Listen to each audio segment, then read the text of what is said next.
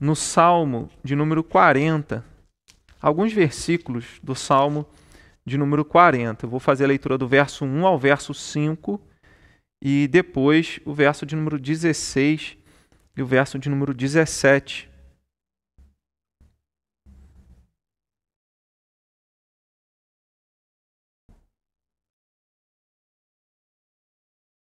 Salmo 40, verso 1 ao 5, depois 16 e 17. Diz assim a palavra de Deus: Esperei confiantemente pelo Senhor.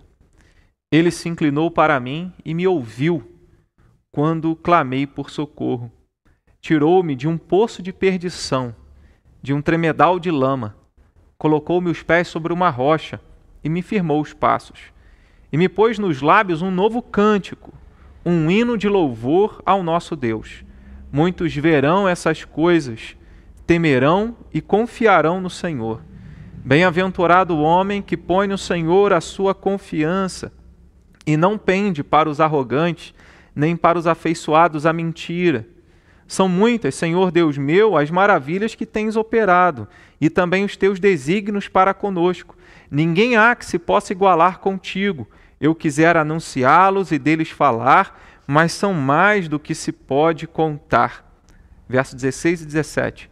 Folguem e em ti se rejubilem todos os que te buscam, os que amam a tua salvação, digam sempre: O Senhor seja magnificado. Eu sou pobre e necessitado, porém o Senhor cuida de mim. Tu és o meu amparo e o meu libertador. Não te detenhas, ó Deus meu. Amém. Que Deus nos abençoe na meditação da Sua palavra. O que é confiar em Deus? Nós falamos, ah, confiar em Deus é ter fé em Deus.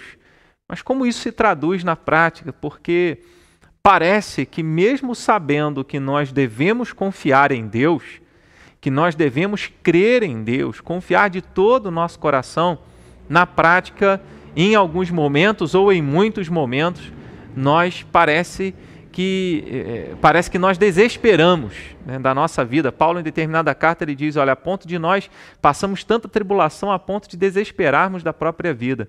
E parece que às vezes nós passamos por isso, embora saibamos que devemos confiar, mas temos dificuldade de exercer, de praticar essa confiança. O que é confiar em Deus?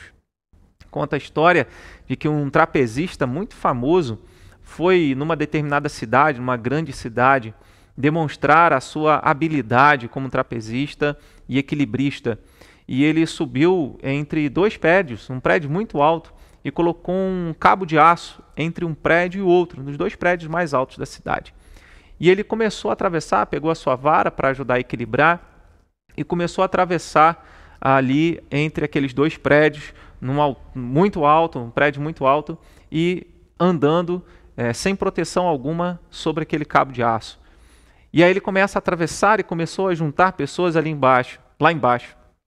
Então ele, depois que ele atravessou, ele pega uma, um, um, microfone, uma caixa de som, ele tenta falar com as pessoas que estavam lá embaixo. Ele diz: Olha, vocês acreditam que eu posso passar de um lado para o outro aqui, carregando, empurrando um carrinho de mão nesse, nesse, nessa altura? E aí algumas pessoas saíram, outras duvidaram mas um grupo que já tinha visto ele, a destreza dele na primeira passagem, falou: Não, nós acreditamos. E ele pega um carrinho de mão e começa a atravessar. E ele consegue fazer essa proeza. E aí as pessoas começaram a volumar lá embaixo, cada, cada vez mais é, multidões, mais pessoas se aglomeravam. E aí então ele fala novamente aquela multidão: Vocês acreditam que eu posso passar, colocar um saco de cimento de 50 quilos aqui nesse carrinho passar de um lado para o outro. E aí as pessoas falavam que acreditavam porque já tinham visto toda a habilidade dele anteriormente. Então e assim o fez. E ele passou, ele consegue. E todo mundo aplaudia, assoviava, é, exaltava aquele trapezista. Então ele tirou aquele saco de cimento de 50 quilos do carrinho de mão e ele falou assim: quantas pessoas acreditam que eu posso passar com uma pessoa sentada aqui nesse carrinho de mão e empurrar essa pessoa nesse cabo de aço e passar de um lado para o outro? E aí muitas pessoas disseram que acreditavam que ele podia fazer isso porque já tinham visto toda a habilidade dele. Então ele falou é, antes de fazer isso, ele disse: Eu preciso de um voluntário, por favor. E aí quem foi? Assim as pessoas é, confiam em Deus muitas coisas. As pessoas acreditam que Deus é poderoso para fazer coisas incríveis. E aí nós oramos, nós buscamos. As pessoas acreditam que Deus é, é poderoso para dar-lhes uma casa, um carro, dar saúde. Mas quando a questão se trata de colocar a própria vida e entender que quem está no controle dessa vida é Deus, nós temos dificuldade. Confiar em Deus é ser como um voluntário que se coloca ali nas mãos daquele trapezista e sabe que quem está no controle daquele carrinho, quem está ali no controle da situação é, é, é o Senhor Deus Todo-Poderoso.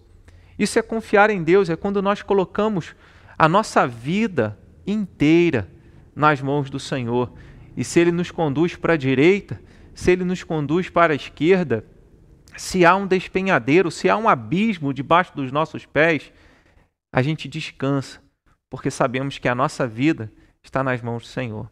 Isso é confiar em Deus. Uma pequena ilustração para lembrar do que significa confiar no Senhor. E Davi, quando escreve esse salmo, ele faz esse convite para que nós confiemos em Deus, para que nós descansemos debaixo do cuidado do Senhor. Do versículo 13 ao versículo de número 17, esses versículos se repetem no Salmo de número 70. Então a gente tem é, esse Salmo, Salmo 40, que vai do 1 até o 17, mas o Salmo 70 é uma cópia dos versículos 13 até o versículo de número 17. Né? Parece que é algo que o salmista realmente desejava que, que isso ficasse gravado na mente das pessoas. Né? E Davi escreve esse salmo é, lembrando das suas lutas, das suas dificuldades, lembrando que havia pessoas que queriam o mal dele, queriam matá-lo. É o verso 14, ele fala isso, ele diz: Sejam a uma envergonhados e cobertos de vexame os que me demandam a vida. Né? Esse demandar a vida é aqueles que queriam matá-lo, aqueles que se alegravam no mal é, que Davi enfrentava, nas lutas e dificuldades que ele passava. E assim, esse salmo é uma oração, um clamor de Davi ao Pai Celeste, sabendo que Deus era o único que poderia livrá-lo, salvá-lo, socorrê-lo. Como ele termina o salmo dizendo: O Senhor é meu amparo, é o meu libertador. Né? Então ele, ele considera o agir de Deus, ele clama ao Senhor e no final ele está dizendo: Olha, que felicidade, como sou abençoado né, de poder confiar em Deus. E ele fala: aqueles que confiam no Senhor são bem-aventurados. Né, a bem-aventurança aqui, que é a felicidade, que é ser abençoado, completamente abençoado, feliz, alegre diante de Deus, é alguém que resolveu confiar no Senhor. Então, Davi nos chama a, a poder descansar em Deus e a experimentar essa alegria como resultado da nossa confiança em Deus. Quando a gente fala da felicidade ao se confiar em Deus, o motivo para isso é Deus. A felicidade ao confiar em Deus tem o seu motivo em Deus. Deus é o motivo pelo qual nós confiamos nele é, é, às vezes nós esperamos que as circunstâncias mudem para que nós confiemos em Deus. Então, se tudo está bem, se tudo está tranquilo, se tudo funciona do nosso jeito, né, se as minhas orações sempre são respondidas por Deus da forma como eu desejo, então eu confio nele. Mas como quando o, aquilo que eu espero não acontece, eu tenho dificuldade de confiar. Isso não é confiança. Então, Davi está mostrando aqui para nós, a palavra de Deus está mostrando para nós, que o motivo que nós temos para confiar no Senhor é Ele mesmo. É o caráter dele, é a pessoa dele, é aquilo que ele faz. Então, a gente observa em vários, em vários versículos, né, a nossa confiança só é possível quando nós consideramos quem é Deus, né, quem Ele é. É, é interessante que ninguém confia, você não vai confiar em ninguém, em alguém que você não conheça. Nós só confiamos nas pessoas que nós conhecemos. Então, quanto mais nós conhecemos a Deus pela palavra dele, mais a nossa confiança em Deus ficará mais firme, porque conhecemos o caráter de Deus, porque conhecemos a pessoa de Deus. Então, quem não estuda a palavra, quem não medita na palavra de Deus, não vai conhecer a Deus, porque é pela palavra de Deus que nós conhecemos a Deus e conhecemos o plano de Deus para nós, que é o plano da salvação. Jesus fala em João 5,39 que é a Bíblia, Sagrada, a Bíblia Sagrada fala a respeito dele. E é a palavra que fala a respeito dele que nos mostra a vida eterna, né, que nos ensina sobre a vida eterna, ou que tem a vida eterna. E aí nós olhamos para a palavra, para os versículos. Né? Eu quero, eh, olhando aqui alguns versículos, e lembrar como Davi enxerga Deus, como ele conhece a Deus, como ele percebe e entende Deus na vida dele. No versículo de número 1, Davi vê que Deus se inclina e ouve as suas orações. Então, Davi vê um Deus que não está distante. Sabe, nós não cremos num Deus que criou o universo e está lá no céu e não intervém na nossa história. Nós, é interessante a expressão que Davi usa nesse salmo, ele diz: E se inclinou para mim e me ouviu. Então, Deus é um Deus que se inclina e, e ouve. Em outras palavras, Deus é um Deus que está atento às nossas orações, que intervém na nossa história. Então, é assim que Deus opera. Ele é poderoso para nos tirar do mais profundo poço. No verso de número 2, ele diz: Tirou-me de um poço de perdição, de um tremedal de lama. Seja o poço da ansiedade, seja o poço da, da, da angústia, do medo, da depressão, ah, mas o texto, e num contexto geral da Escritura, o poço de perdição é uma vida de pecado, é uma vida sem comunhão com Deus, é uma vida escrava do pecado, é alguém que está morto espiritualmente, é alguém que está distante de Deus. E Davi é, pôde dizer que Deus o tirou daquele tremedal, do poço de perdição, de um tremedal de lama. Muitas vezes nós chegamos, ao passar por algumas situações, achamos assim: olha, estou perdido, não tem mais solução. É, é, e aí, por isso ele usa essa, essa expressão, poço de perdição, de um tremedal de lama, porque parece que você não vai sair dali, parece que não tem mais jeito. E ainda que você viva uma circunstância assim, Davi está dizendo que Deus é poderoso para nos tirar daquelas situações que parecem impossíveis para nós. Parece que nós não vamos aguentar. Então, Deus é aquele que está presente, que ouve, que se inclina, que ouve, que intervém, que tem poder para nos tirar do mais profundo poço.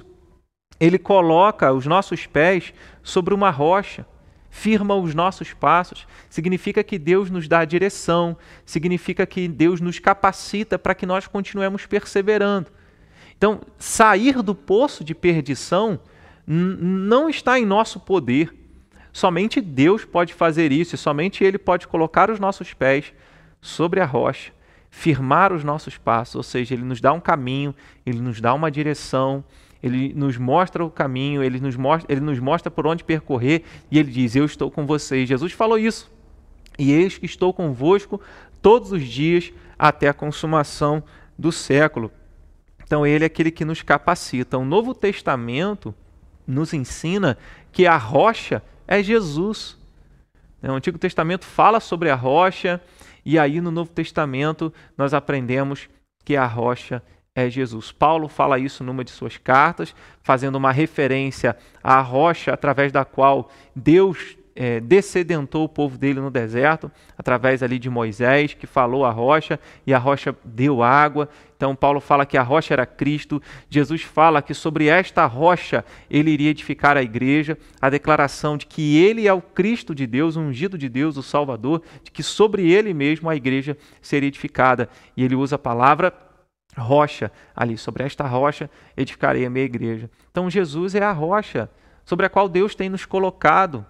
E é nele que a nossa vida é edificada, é nele que nós ganhamos é, direção, é nele que nós somos capacitados para enfrentar o que nós tivermos que enfrentar. E Davi está é, enxergando isso e percebendo que é, se ele saiu daquele poço de perdição, se ele saiu de uma situação em que as pessoas queriam matá-lo, queriam a vida de, tirar a vida dele, queriam ver o mal dele, Deus o livrou disso e Deus coloca ele num lugar seguro. Esse lugar seguro só existe em Jesus Cristo, nosso Salvador, o Filho de Deus. Não existe outro lugar seguro. Às vezes as pessoas, eh, muitas pessoas nos nossos dias estão procurando lugar seguro, eh, seja no tratamento precoce contra a Covid, seja na vacina, o lugar seguro mesmo depois, depois que essa pandemia passar, o ser humano sem Deus, ele ainda está em perigo, ele ainda está num poço de perdição e carece de uma rocha. E essa rocha é Cristo. Então sempre foi Jesus o verdadeiro lugar da nossa segurança, onde nós encontramos direção, onde nós encontramos renovo para a nossa vida. E aí Davi continua dizendo no verso 5 que Deus realiza maravilhas. Verso 5 ele fala: São muitas, Senhor Deus meu, as maravilhas que tens operado e também os teus desígnios para conosco. Ninguém há que se possa igualar contigo. Eu quisera anunciá-los e deles falar, mas são mais do que se podem pode contar. Davi diz: são muitas, Deus meu. Perceba que Davi, nesse salmo, ele fala dos inimigos, ele fala das lutas das pessoas que desejam mal para ele, daquelas pessoas que estão perseguindo, que querem a vida dele, tirar a vida dele. Mas ele diz: são muitas, Deus meu, as maravilhas que tens operado e os teus desígnios para conosco. Então, Davi ele usa uma linguagem no plural mostrando que a benignidade de Deus, as maravilhas que Deus estava realizando, não era apenas sobre a vida dele, mas sobre o povo de Deus de uma forma geral. E ele reconhece que Deus estava ali agindo, Deus estava cuidando, e não apenas Deus estava agindo e cuidando dele, mas eh, Deus tinha um propósito para todas as coisas que, que ele faz, que Deus faz. Deus tem um propósito para tudo que ele faz, porque ele diz: as tuas maravilhas e os teus desígnios para conosco. Então, Davi reconhece que Deus é, faz o que ele faz e ele tem um propósito, ele tem motivos para fazer o que ele faz. Nada do que Deus faz não tem propósito, porque cada detalhe que ele planejou, tudo o que acontece, faz parte de um grande, um grande plano de Deus. E Davi se alegra com isso, e, e é isso que motiva Davi clamar a Deus. É isso que motiva Davi a depositar sua confiança em Deus. Porque você não confiaria num Deus que você não sabe se ele vai te acudir ou não. Você não confiaria num Deus que permaneceria lá no trono dele sem intervir na nossa história. Mas a palavra de Deus em todo lugar mostra um Deus que intervém, ainda que não seja a nossa maneira, ainda que não seja do nosso jeito, mas ele intervém e ele faz coisas maravilhosas e nós devemos confiar, nós devemos acreditar nisso, né? Porque a palavra de Deus é verdadeira. E aí ele diz, ele completa nesse mesmo versículo: não há ninguém igual ao Senhor. Né? Ele, ele diz: é, ninguém há que se possa igualar contigo. Né? Então ele diz: ela não tem ninguém como o Senhor, Deus. É, o Senhor é único. O Senhor é o único que pode me socorrer, que pode me sustentar, me fortalecer. Somente Deus tem tudo que nós precisamos. E, e vez por outra, acabo lembrando disso, C.S. Lewis, num dos seus livros, é, falando sobre o sofrimento, né, falando sobre a, a, vida humana, e ele, ele vai dizer: olha, é, se houvesse alguma coisa nesse mundo que pudesse saciar a nossa alma, porque você tem sede, você bebe água, você fica satisfeito, deu fome, você come alguma coisa, sacia, mas tem alguma coisa dentro de nós que nunca está satisfeita. O homem pode ter a maior riqueza do mundo, que ele, ele ainda continua buscando alguma coisa. E muitas pessoas não sabem que coisa é essa, que a alma humana, que o espírito humano almeja. E aí, quando nós encontramos Deus na nossa vida, quando nós encontramos Jesus na nossa vida, a nossa alma encontra descanso, a nossa alma encontra paz. Deus plantou a eternidade no nosso coração, de maneira que somente no eterno Deus a nossa alma encontra refrigério. E aí é o que nós encontramos nesse texto: não existe ninguém como o Senhor. Você pode procurar ali, você pode procurar em outros lugares, mas não existe ninguém como o nosso Deus. É, e que nós possamos descansar nisso, saber que Ele intervém, saber que Ele é o motivo Né? Ele é o motivo, não são as circunstâncias que nos fazem é, clamar, mas Deus é o motivo pelo qual nós confiamos nele, porque nós conhecemos o caráter dele, nós conhecemos a pessoa dele, nós conhecemos a, o poder dele, e que isso nos ajude a cada dia a depositar a nossa confiança no Senhor. No verso de número 17, Davi fala que Deus é aquele que é o seu amparo, o seu libertador e que Deus cuida dele. Deus é aquele que cuida dele. No verso, no verso 10, Davi ainda diz, eu não li esse versículo, ele diz: ah, Proclamei, né, não ocultei no coração a tua justiça, proclamei a tua fidelidade e a tua salvação. Então ele fala da justiça de Deus, da fidelidade de Deus, da salvação de Deus. Olhar para tudo isso, tendo o nosso motivo de confiar em Deus, de confiança em Deus, o próprio Deus, devemos olhar para a obra de Jesus. Jesus foi aquele que veio ao mundo, que deu a vida dele para a nossa salvação, que morreu em nosso lugar, ressuscitou por nós, para que nós tivéssemos verdadeira vida, verdadeira comunhão com o Pai Celeste, que nós possamos olhar para Jesus e ver que Jesus realmente é o autor e consumador da nossa fé, o autor da nossa salvação, que isso seja um verdadeiro motivo para a gente confiar no Senhor. A felicidade ao confiar em Deus, ao se confiar em Deus, requer nossas atitudes. Agora eu quero olhar esses versículos e enxergar o que Davi fez. Né? Porque consciente de quem era Deus, compreendendo a pessoa de Deus, o caráter de Deus, Davi então ele toma algumas atitudes. E a primeira atitude que ele toma nesses versículos, nesse salmo, é esperei confiantemente pelo Senhor. Davi ele aprende a esperar o tempo de Deus e esperar com fé. Não é deixar as coisas acontecerem, mas é manter perseverança, é manter fé, mas saber que o tempo está nas mãos de Deus. Nós não controlamos o tempo, mas Deus tem o controle e ele sabe que Deus, uma hora ou outra, irá socorrê-lo. Então ele continua esperando confiantemente. Ele crê e espera. Que a nossa espera não seja separada da fé. Que a nossa espera não seja o desistir. Ah, eu desisti, entreguei. Não, a nossa espera seja associada à fé. E é o que Davi está dizendo. Eu esperei confiantemente por quem? Por alguém por alguma coisa, por uma mudança de situação, de circunstância. Não, esperei confiantemente pelo Senhor. E foi assim que Davi fez, é assim que nós devemos fazer. Né? Ele, ele fala na parte B: se inclinou para mim e me ouviu quando eu clamei por socorro. Clamar por socorro, nesse versículo, expressa a perseverança dele expressa a intensidade com que ele orou a Deus, entendendo. Se Davi clamou por socorro, ele sabia que naquela circunstância que ele estava passando, Deus era o único que poderia salvá-lo. Deus era o único que poderia intervir, não havia mão humana que pudesse livrar Davi das mãos dos seus inimigos, da perseguição dos seus inimigos. Mas Deus era poderoso para fazer isso, Deus é poderoso para fazer isso. Então ele clama em oração, ele clama por socorro, ele pede o agir de Deus. Então, clamar é a, a, a, certeza que Davi tem. Ele está convicto de que o socorro que ele precisa, só Deus pode dar a ele. Que nós tenhamos essa paciência, essa esperança associada à fé, mas com perseverança, né? com nossa atitude de continuar orando e buscando o socorro de Deus. Algumas pessoas dizem: "Ah, estou orando, orando, orando e a coisa não ainda não aconteceu. Será que é a vontade de Deus?" Acho que não é a vontade de Deus.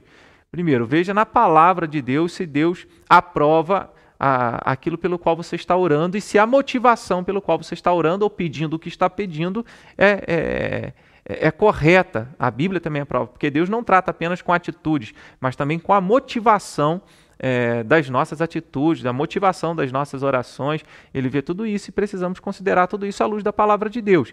E aí, primeira carta de João, capítulo 5, verso 14, diz que se nós pedirmos alguma coisa a Deus é, de acordo com a vontade dele, podemos descansar que ele vai nos ouvir. E nos ouvir não de acordo com a, a maneira como nós designamos que ele tem que fazer, mas com aquilo que é o melhor para cada um de nós. E Davi, ele clama ele busca ao Senhor.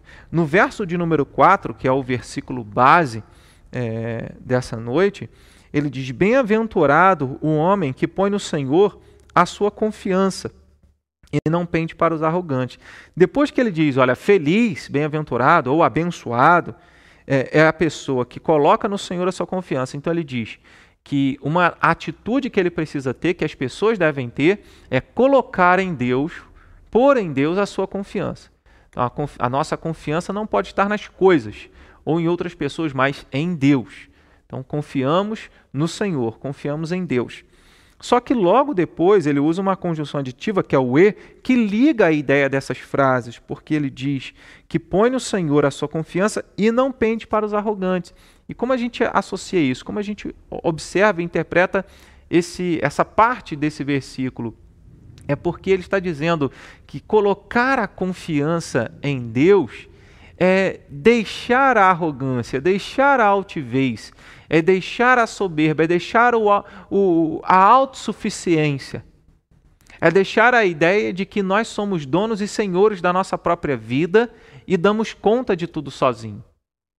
Então, quando ele diz e não pende para os arrogantes, porque uma pessoa arrogante é aquela que diz eu não preciso de ninguém, é aquela que diz eu tenho condições de fazer isso, é aquela que diz eu sou bom, eu tenho capacidade, é aquela pessoa que confia demais em si mesma e não vê a si mesma como alguém, como o próprio Davi se vê nesse salmo, no verso de número 17, a parte A, ele diz: Eu sou pobre e necessitado. Se tem uma coisa que o arrogante não vê em si mesmo, é pobreza e necessidade. Ele se acha é, bom e capaz de resolver os seus próprios problemas. Então, é, confiar, colocar a confiança em Deus, numa maneira prática, é olharmos para a nossa vida e reconhecermos a nossa impotência, a nossa limitação e o quanto nós dependemos de Deus. Se uma pessoa é arrogante, se uma pessoa é autossuficiente, se uma pessoa diz eu não preciso de ninguém, eu não preciso de nada, se uma pessoa, é, ainda que diga eu acredito em Deus, mas isso eu dou conta, ela já não está depositando, ela já vai ter dificuldade de depositar a sua confiança em Deus. Então é alguém é, que acha que, que pode fazer tudo sozinho, mas aquele que colocou a confiança em Deus está dizendo para Deus: Deus, eu não dou conta. Senhor, eu estou num poço de perdição. Senhor, existem inimigos me perseguindo. Senhor, eu estou fraco. E Davi também estava consciente, esse salmo, um, uns versículos que eu não li, mas Davi estava consciente do seu próprio pecado. Ele estava consciente, no verso de número 12, ele diz: Não tem conta os males que me cercam, as minhas iniquidades me alcançaram tantas que me impedem a vista, são mais numerosas que os cabelos da minha cabeça. Davi está dizendo que as iniquidades dele, as consequências dos pecados dele haviam alcançado ele, e os pecados dele eram mais numerosos do que os cabelos da cabeça dele. Então, Davi reconhece a sua pecaminosidade, ele reconhece a sua dependência de Deus, ele sabe que não tem direitos diante do Senhor e precisa contar com a graça e a misericórdia de Deus. Então, confiar em Deus é ter um coração e uma mente limpa de toda arrogância, de toda autossuficiência, de toda altivez. Né? Então, que nós possamos entender isso.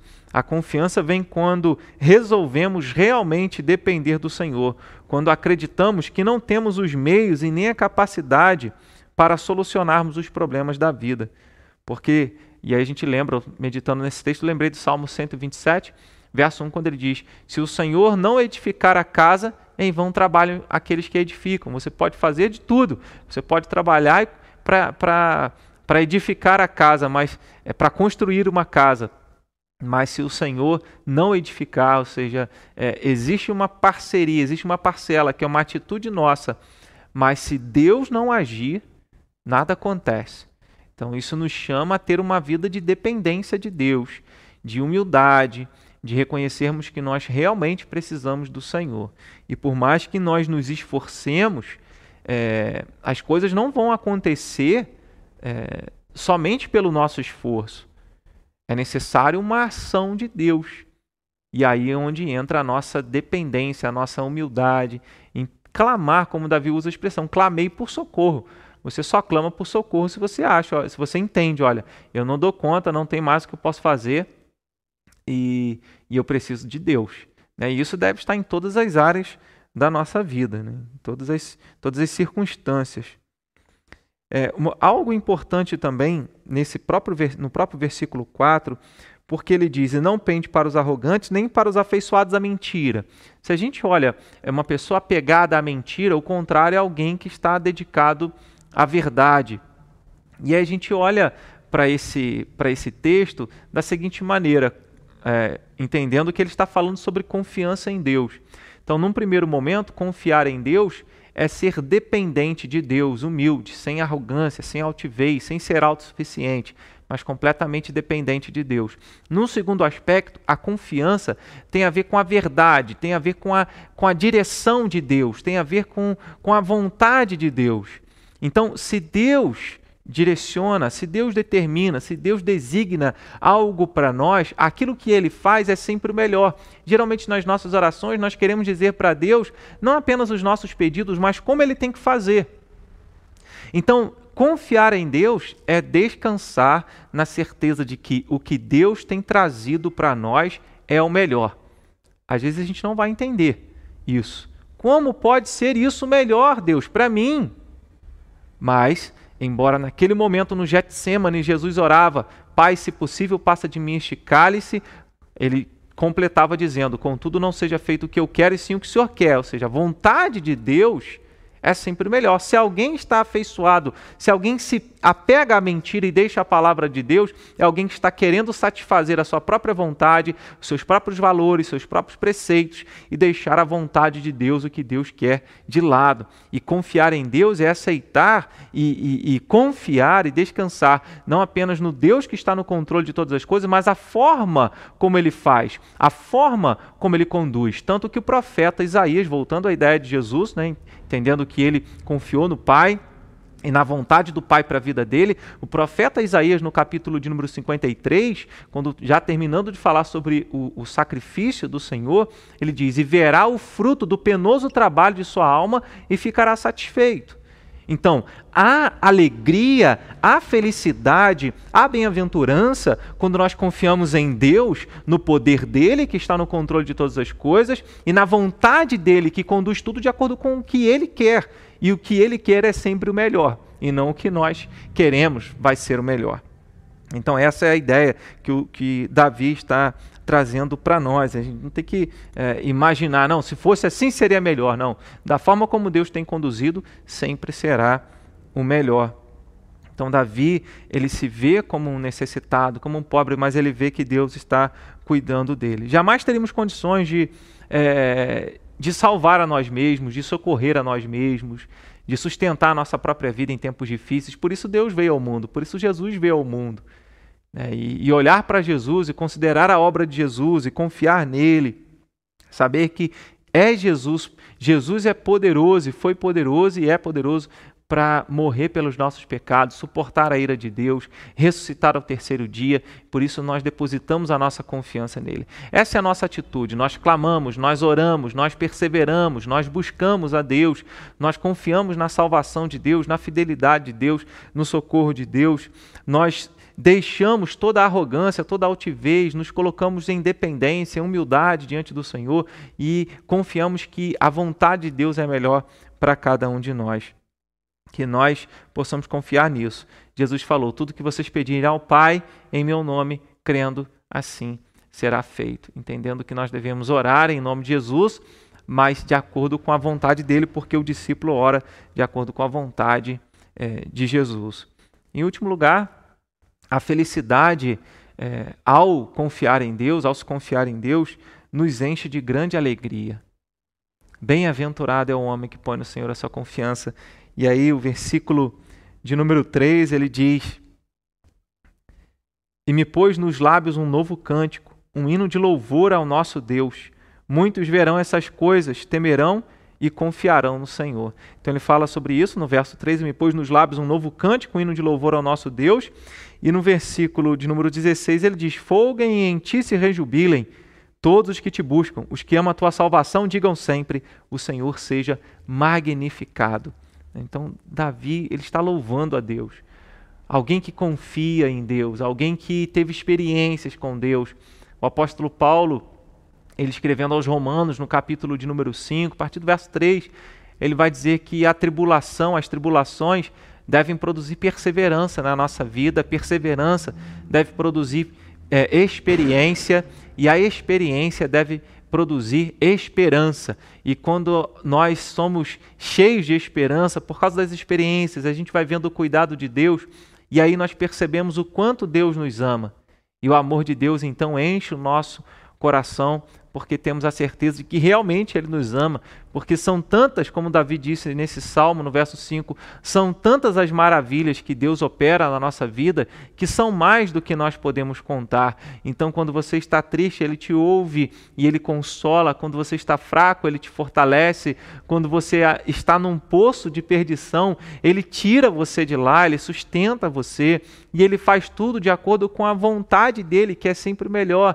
Então, Deus é aquele que coloca em nosso coração uma verdadeira alegria. Ele nos enche de alegria. Jesus falou aos discípulos dele: Olha, vocês vão ficar tristes, tristes, mas eu vou trazer uma alegria, voltarei para vocês e darei uma alegria para vocês, e uma alegria tal que ninguém vai poder tirar.